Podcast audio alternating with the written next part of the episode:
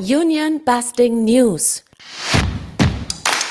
Arbeitsunrecht in Deutschland mit Jessica Reisner. Düsseldorf. Gleich drei außerordentliche Kündigungsversuche startete das Management des Autoverleihers Sixt 2021 gegen die Initiatorin einer Betriebsratswahl. Das Dorf entschied am 23. Februar 2022, dass alle drei Kündigungen unwirksam sind. Gegen das Urteil kann noch Berufung eingelegt werden. Die Sixt SE mit Sitz in Pullach ist ein börsennotierter, im wahrsten Sinne des Wortes familiengeführter Konzern. Vater Erich Sixt ist Vorsitzender des Aufsichtsrates. Seit 17. Juni 2021 sind die Unternehmersöhne Alexander und Konstantin Sixt gemeinsame Vorstandsvorsitzende. Der Düsseldorfer Fall ist nicht der einzige Union-Busting-Vorgang in der Firma. Die Kanzlei Push Wahrlich Workplace Law begleitet das Union Busting juristisch. Zu Dienstleistern dieser Art ist zu sagen, dass sie aus zwei Gründen keinerlei Interesse an einer Deeskalation haben. Erstens, sie verdienen mit jedem Schriftsatz wirklich extrem gut. Zweitens, auch wenn Kündigungsversuche vor Gericht in sich zusammenbrechen, erfüllen sie langfristig oft genug trotzdem ihr Ziel, nämlich die Diskreditierung und Demoralisierung der Betroffenen. Oft geht es bei Union Busting auch um weit mehr als die Verhinderung demokratischer Mitbestimmung. Was viele Unternehmer fürchten wie der Teufel das Weihwasser ist mehr Transparenz. Sixt findet laut Süddeutscher Zeitung sowohl in den Panama als auch in den Paradise Papers Erwähnung und umgeht offenbar per aufwendiger Firmenkonstrukte im großen Stil Steuerzahlungen. Wer weiß schon, welche Leichen die Familie Sixt noch im Keller hat. Alle Quellen zu diesen News findet ihr später auch auf unserer Webseite www.arbeitsunrecht.de.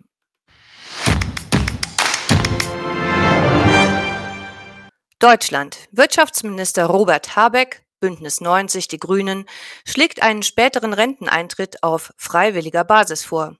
Aus Sicht des Wirtschaftsministeriums geht es darum, aufgepasst, das Arbeitsvolumen zu erhöhen. Insbesondere bei Frauen und Älteren gäbe es noch ungenutzte Potenziale. In Deutschland arbeiten schon jetzt mehr als 1,3 Millionen Frauen und Männer länger, als sie müssten. Und das sind ja nur die, die überhaupt einen Job wollen und ihn auch bekommen. Im Mai 2021 waren 1,06 Millionen Menschen langzeitarbeitslos. Menschen mit über 55 Jahren machten mit 41 Prozent den größten Anteil an dieser Gruppe aus. Aus dem Fehlzeitenreport der AOK von 2021 ist auf der anderen Seite zu entnehmen, psychische Erkrankungen waren mit 12 Prozent der zweithäufigste Grund für Fehlzeiten von Beschäftigten. Oft leiden besonders Frauen unter der erschöpfenden Doppelbelastung von Berufs- und Familienleben. Arbeiten über das Renteneintrittsalter hinaus kann man auch derzeit schon. Insofern sollte uns die Äußerung von Habeck wirklich irritieren. Wird hier nur ein langfristig anvisierter späterer Renteneintritt bekannt gemacht oder sollen arme Rentner zukünftig schneller als arbeitsscheu deklariert werden, weil sie ja schließlich nur zu faul sind, etwas dazu zu verdienen?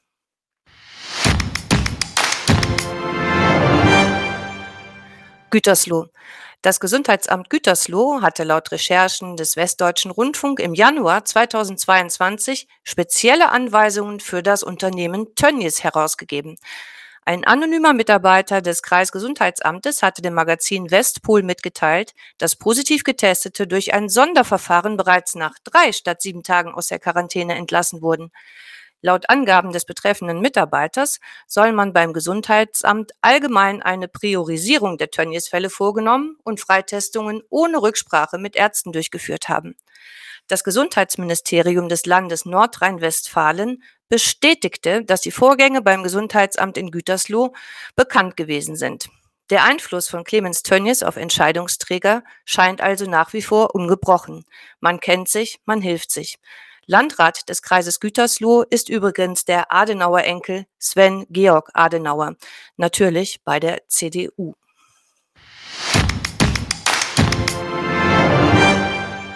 Gersthofen in Schwaben. Die IG Metall prüft eine Strafanzeige gegen den Anhängerhersteller Humbauer. Die Firmenleitung unter Ulrich Humbauer geht hier aggressiv gegen die Gründung eines Betriebsrates vor und verstößt damit mutmaßlich gegen geltendes Recht. Denn ein Betriebsrat ist im Paragraph 1 des Betriebsfassungsgesetzes für alle Betriebe mit mehr als fünf ständig Beschäftigten routinemäßig vorgesehen. Die Behinderung der Wahl ist strafbar.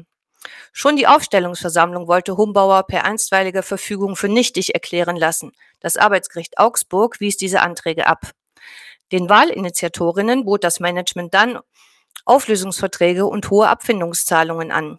Der stellvertretende Vorsitzende des Wahlvorstandes lehnte den Auflösungsvertrag ab. Nun versucht Ulrich Humbauer, ihn fristlos zu entlassen und sprach außerdem ein Hausverbot aus. In der Süddeutschen Zeitung wird über häufige Personalgespräche bei Humbauer berichtet. Solche Einzelgespräche werden von Unionbustern gerne genutzt, um Einfluss auf Betriebsratswahlen zu nehmen und Beschäftigte einzuschüchtern. Das scheint auch hier zu funktionieren.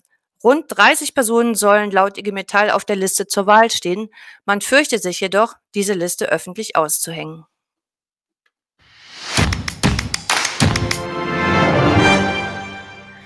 Mammingen in Bayern. 80.000 Euro soll eine Erntearbeiterin für einen Krankenhausaufenthalt während ihres Einsatzes in Deutschland im Jahr 2020 bezahlen. Die Frau arbeitete beim Gemüsehof Wagner im bayerischen Mammingen. Während ihres Aufenthaltes infizierten sich im ersten Corona-Jahr 250 Erntearbeiterinnen mit Covid-19. Damit war der Gemüsehof einer der größten Corona-Hotspots hinter Tönnies. Auch bei der Ukrainerin wurde Covid-19 festgestellt. Wochenlang kämpfte sie in einem Krankenhaus um ihr Leben. Dann bekam sie die Rechnung über fast 80.000 Euro. Michael Ili, Sprecher der Techniker Krankenkasse, erklärt, wie es dazu kam. Der Arbeitgeber hatte die Patientin abgemeldet, noch während sie im Krankenhaus lag. Zuvor hatte der Landwirt die Frau überhaupt erst bei der Techniker Krankenkasse angemeldet, nachdem sie schwer erkrankt war. Das war 2020 sogar legal. Die Techniker Krankenkasse hatte dann mit dem Krankenhaus abgerechnet, bevor sie überhaupt erfuhr, dass der Unternehmer gar keine Beiträge mehr für seine Angestellte bezahlte. Der TK-Sprecher versicherte, dass man nach einer Lösung im Sinne der Betroffenen suche. Der Fall zeigt aber, wie pervertiert das Landwirtschaftssystem in Deutschland ist. Landwirtschaftsunternehmen, die mit Milliarden subventioniert werden, bekommen von der Politik den roten Teppich ausgerollt, damit sie nur ja keine Sozialversicherungsbeiträge für ihre Beschäftigten zahlen müssen.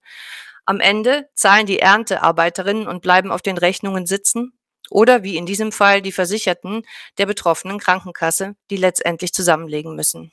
Wir meinen, das Geld für die Behandlung ist vom Gemüsehofbetreiber zu finden.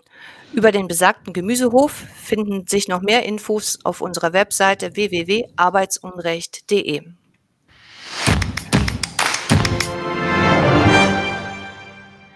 Friedrichshafen am Bodensee. Im Juni 2021 prellte ein Landwirt Georgierinnen bei der Erdbeerernte am Bodensee um Lohn. Erst jetzt, neun Monate später, findet endlich die Gerichtsverhandlung statt.